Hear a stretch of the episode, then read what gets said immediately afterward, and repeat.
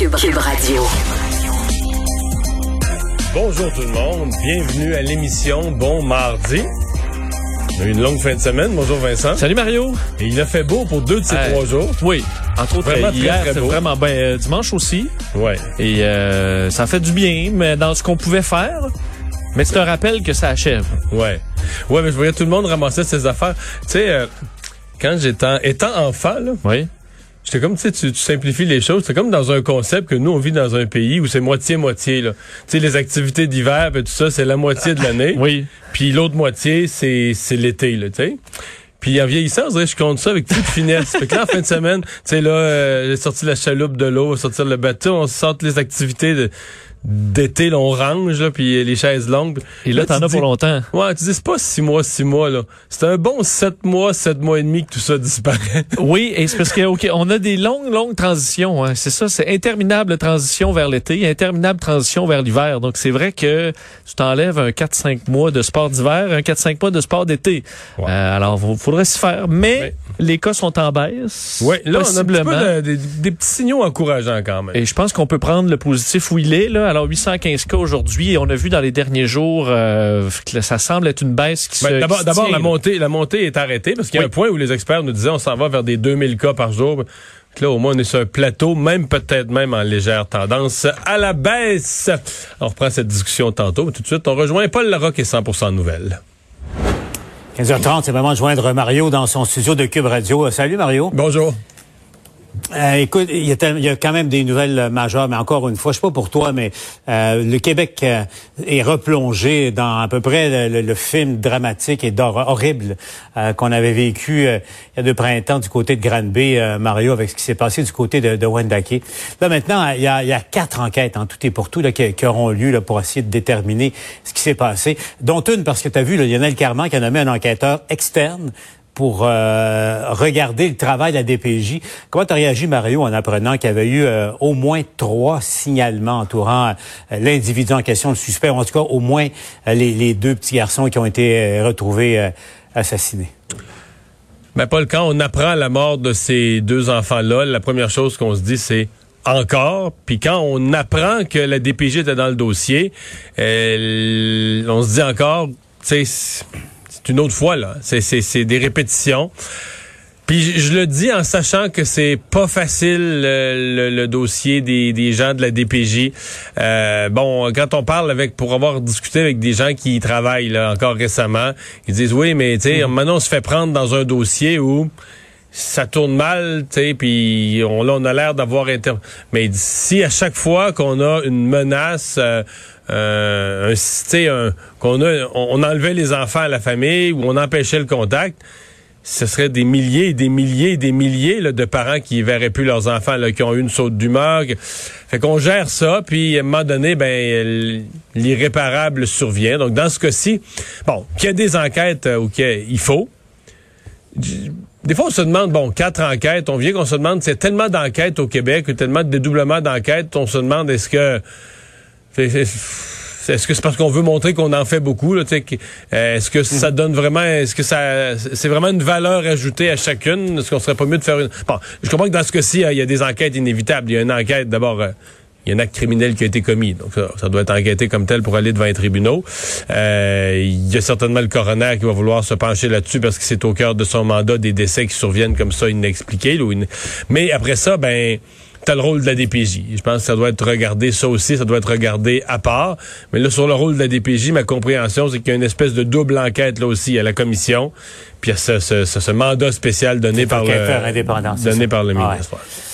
Mais, Mario, tu as, raison, parce que moi aussi, je connais des, gens qui travaillent à- et qui ont travaillé longtemps à, à la DPJ. Et, et le- le- les gens, les, les- les travailleurs, les travailleuses sociaux sont des gens tellement dédiés. Moi, je- j'en connais, là, qui donnaient, Mario, à peu près 20% de leur salaire personnel à chaque semaine à des enfants parce que le système n'était pas capable de les aider. Puis des petits cadeaux euh, ici et là et tout ça. Mais tu sais, le, le- cœur à l'ouvrage, les employés l'ont, mais ça nous ramène à- au, au système en place, au manque de ressources également. Puis tu sais, on verra là, la suite. Mais tu sais, ce qu'on entend, Mario, tu l'as entendu comme moi, euh, question de, de problèmes de santé mentale dans, dans, dans le cas de, de, de l'accusé. Puis donc, lien avec des enfants, trois signalements. Tu sais, il y a, y a, quand même des signaux évidents ah. qui n'ont pas été pris en compte suffisamment en temps, encore une fois. Là. Ouais, absolument. Ce que les gens de la, de la DPJ disent toujours, c'est tu vas, tu vas avoir, mettons, je sais pas moi, tu vas croiser 100 parents là, qui ont eu un comportement à un certain moment euh, pas acceptable. Puis sur les 100, il y en a 99 où il faut que tu fasses des interventions pour euh, les améliorer, pour euh, être sûr que tu veux pas tout placer les enfants. Donc, dans 99, c'est ça, tu vas essayer de les appuyer. Dans pourquoi c'est arrivé? Vous avez pris de l'alcool, mais il faudrait régler le problème d'alcool. pourquoi c'est arrivé? Vous avez fait une crise de colère, il faudrait régler. Mais comment tu fais pour détecter dans l'eau celui qui va disjoncter complètement là, et commettre des actes là, totalement irréparables, totalement euh, inimaginables en fait pour une personne normale. Euh, de, de, s'en prendre à des enfants. Comment tu fais pour les, les détecter? Alors, ben, on aura l'enquête, va nous donner, va aller au fond, de voir quel genre de signalement on avait, quel genre de gravité euh, on avait. Est-ce qu'on a, est-ce qu'il y a eu négligence? Parce que je fais quand même une nuance entre le cas de la petite martyre de Grande Bay, où là, c'était une gradation. On a dit, on a utilisé le mot martyr, c'est pas, c'est pas pour rien. C'est pas un événement d'une extrême violence, mais pendant quelques minutes, qui comme une explosion de violence pendant quelques minutes. Dans son cas, à elle, c'était une longue descente aux enfers. C'était à l'école, elle avait pas mangé, etc. Donc, dans ce cas-ci, il faudra quand même voir là, à, quoi, à quoi on a affaire, à quel genre de situation on a affaire. Est-ce qu'on a affaire à une longue situation qui s'est dégradée? Ou est-ce qu'on a eu affaire à espèce de moment euh, explosif, euh, de, de, de mhm. qu'on appelle disjoncté, là, c'est le mot que j'emploie, disjoncté complètement, et là commettre un geste qui parfois est plus difficile à, à, à voir venir ou à deviner. Ou... Bon, Mario, ce qui nous amène maintenant à parler de, de, l'état de la situation dans de la pandémie, donc euh, congé de l'action de grâce, euh, qui en principe donc euh, est là pour qu'on rende grâce à la providence pour tout ce qu'on a reçu. Disons qu'en 2020, c'est c'est on parle de l'abondance de, de bonnes et de mauvaises nouvelles surtout. Puis on a eu du temps. La bonne nouvelle, Mario, c'est qu'on a tous eu du temps pour s'occuper de nos affaires. Moi, mes sources me disent que tu es même occupé de ta chaloupe qui est maintenant sortie de l'eau. C'est ça, ça, ça, c'est dur dans la vie d'un pêcheur, effectivement. Euh, Mario, je fais une petite blague avec ça parce que bon, les nouvelles sont plutôt euh, j'allais dire, commencent à être rassurantes aujourd'hui. On s'en rend compte, la, courbe, la progression est arrêtée. La progression est arrêtée. Ça a arrêté de monter depuis quatre jours là, en bas de, du cap euh, des, euh, des Mélicas. Mais Mario, on, écoutait, puis je suis sûr que toi aussi, tu as tendu l'oreille quand le premier ministre disait, attention, bonne nouvelle, mais attention, il faudra se faire des mesures qui vont rester en place pendant des mois, pendant des mois. Mario, avec ton expérience, est-ce qu'on commence à préparer euh, à Québec, à préparer le terrain, justement, parce que le 28 jours, c'était juste euh, le, début de quelque chose et, les restrictions sont là pour rester, hmm. en partie en tout cas, pour un, long et un bon moment. Ouais. Ce qu'il va falloir essayer, c'est de trouver. Je pense qu'on va en relâcher. Si, il faut que le nombre de cas descende. Faut pas qu'on reste. Si on reste sur un plateau entre 8 et 900, là, ça, ça marche pas. Mais si ça redescend vraiment, moi, je, rêve, euh, tu sais, je, vais plaider pour ma région, là, puis j'ai fait une couple de fois, je parle de ça, mais tu sais, si les gens du Bas-Saint-Laurent réussissaient à ramener ça à zéro, puis qu'une région réussissait à revenir, c'est pour une première fois, une région revenait en arrière, là, tu sais, euh, dans le code des couleurs, là, euh, ça serait un encouragement pour tous les autres. Non, moi, je pense qu'on va pouvoir relâcher certaines mesures. La seule affaire, c'est, et d'ailleurs, c'est un sujet qui a été abordé par M. Legault aujourd'hui, le fameux yo-yo, là. Pendant le cas des restaurants, on peut pas, Paul, les ouvrir, les fermer, les ouvrir, les fermer, les ouvrir, les fermer de mois en mois. Soit, ah. quand on va les rouvrir, à mon avis, il faut que ce soit pour de bon. Peut-être avec des règles encore plus sévères sur les tables, juste des tables de deux, puis on peut en coller, si c'est dans la même famille, on peut en coller pour faire une table de quatre, mais, tu sais, mais, euh, fermer un restaurant, là, faut que tu vides le frigo. Euh, bon, ils donnent aux œuvres, souvent, ils ont donné des œuvres de charité, tout le frigo. Pour ça, tu veux rouvrir, mais il faut que tu remplisses le frigo ça coûte une, juste ça, ça coûte une fortune. Donc, c'est pas, pas une opération que tu peux faire à répétition. M. Legault, aujourd'hui, a dit, euh, il dit, oui, je le sais, il dit, tous les gouvernements du monde disent, faut pas jouer au yo-yo. Mais dans les fêtes, ils finissent tous par jouer au yo-yo. Parce que dès qu'il y a moins de cas, on, a, on reçoit les demandes de tout le monde. Les gens veulent rouvrir, les gens veulent fonctionner. Donc, on donne, on, on donne du lest. Là, on, va en déconfinement. Puis là, après ça, le nombre de cas augmente. Mais il y a quand même une limite. Je pense qu'on on accepte ça. Mais il y a une limite où on pourra pas jouer au yo-yo. Donc, comment on va pouvoir établir un nouveau une nouvelle gamme de règles qui permettent aux choses de fonctionner? Moi, mon avis, c'est qu'il va falloir en rouvrir mais sans que le nombre de cas explose de la vitesse, parce que la vitesse à laquelle ça a monté, mettons, entre le entre le 1er et le 28 septembre, ou le 1er septembre et le 1er octobre, c'est complètement fou. Là. Ah, t'as raison. on est ah, passé de 100 à 1000 ah, cas. Là. On était sur une courbe. Si on continuait à monter à ce rythme-là, on serait retrouvé avec des sérieux problèmes. déjà que là, dans les hôpitaux, soins intensifs, euh, hospitalisation, ça continue à monter, même si le nombre de cas total est, euh, s'est stabilisé. Autre nouvelle, Mario, ça t'a pas, euh, cette nouvelle-là donné le goût d'acheter Air Transat? Écoute, au prix, au prix où c'est rendu maintenant, là, passer de près de 800 millions à, 193 millions. Euh, Mario, on va aller aux nouvelles avec Pierre-Olivier, qui continue de suivre ça pour nous, euh, Pierre-Olivier. il y a des petits, de petits actionnaires qui sont en furie aujourd'hui. comment les consommateurs réagissent? En tout cas, les dirigeants actuels de Transat, eux, se, se frottent les mains d'aise après cette, même si le prix payé, à peu près six fois moins élevé que ce qui était prévu. Oui, parce qu'il y a une politique de rémunération qui fait en sorte que les indemnités qui seront versées aux dirigeants de Transat demeurent intactes et ce, même si les actionnaires, eux, vont recevoir quatre fois moins que prévu. Si on regarde la colonne des perdants et des gagnants dans cette transaction-là pour l'analyser à la lumière des plus récents développements, il n'y a pas beaucoup de gagnants. Les actionnaires, eux, vont y perdre au change. Imaginez, vous avez acheté l'action à 10 dollars en pensant faire un profit avec euh, la vente à Air Canada à 18 dollars. Là, on vous offre plutôt 5 dollars. Donc, les actionnaires y perdent au change. Les consommateurs, eux, voient moins de concurrence pour les liaisons, entre autres, vers le Sud et vers l'Europe ce n'est pas moi qui le dis, c'est plutôt le Bureau de la concurrence dans un rapport qui a été dévoilé récemment.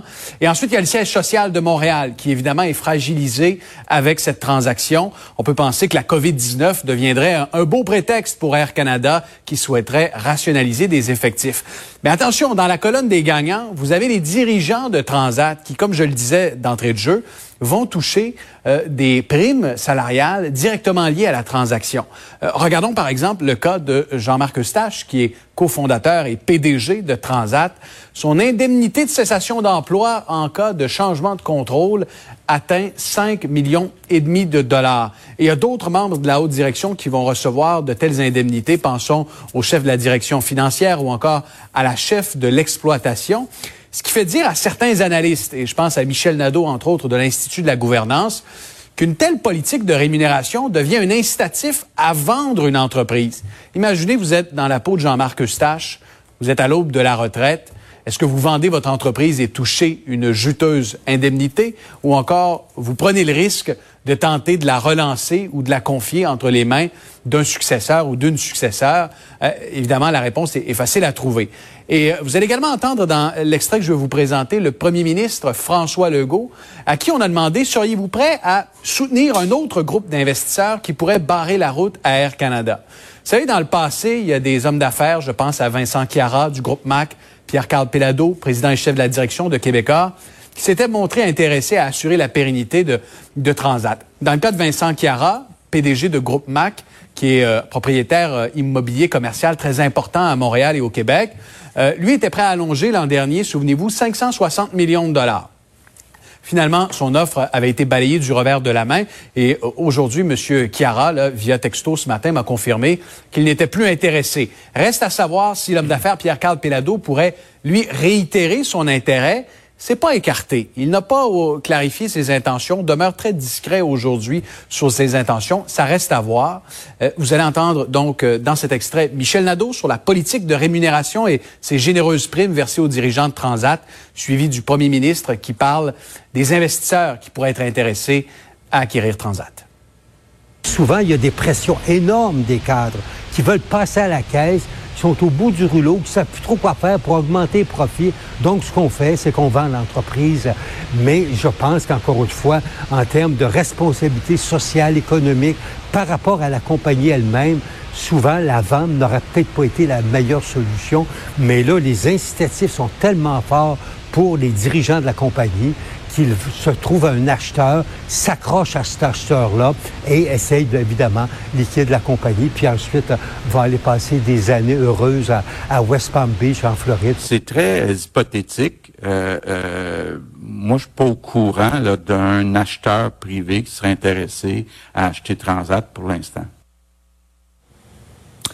Mario, euh, les intérêts supérieurs des consommateurs qui nous écoutent en ce moment sont-ils bien servis par euh, cette transaction à rabais? Il n'y a pas grand monde là, qui, est, qui est bien servi. Euh, les consommateurs, ben, moins de concurrence, ça peut pas être bon pour les consommateurs. Euh, c'est un malaise aussi pour le gouvernement de M. Legault. C'est vraiment un fleuron ah québécois vendu à rabais. Et dans le cas de François Legault, ben là, c'est une implication personnelle. C'est la compagnie. C'est son bébé. C'est son ah bébé. C'est la compagnie que lui a mis au monde et en même temps qu'il l'a mis au monde, lui, euh, financièrement et en termes de notoriété au, au Québec. Il y a les petits actionnaires aussi qu'on oublie là-dedans. faut se souvenir que dans le cas de Nemaska, là, dans lequel on a réinvesti, les petits actionnaires ont l'impression d'avoir tout financé, d'avoir perdu beaucoup. Et bon, pour un gouvernement, la CAQ, qui se prétend le gouvernement de, la PME, le gouvernement de la classe moyenne, le gouvernement, un gouvernement économique, euh, si les petits actionnaires dans toutes les transactions deviennent les dindons de la farce, on va finir par lui en tenir rigueur. Donc, je trouve que c'est pas, c'est un dossier pour aujourd'hui qui est très mauvais pour le gouvernement de M. Legault. Euh, Puis bon, est-ce que, bon, je, comprends que pour l'instant, M. Legault dit qu'il n'y a pas d'acheteurs, mais euh, on dirait dire, la façon dont il s'est exprimé, c'est comme s'il en cherchait pas, ou comme même s'il en avait, il avait l'air à dire, ben, on n'est pas là. là.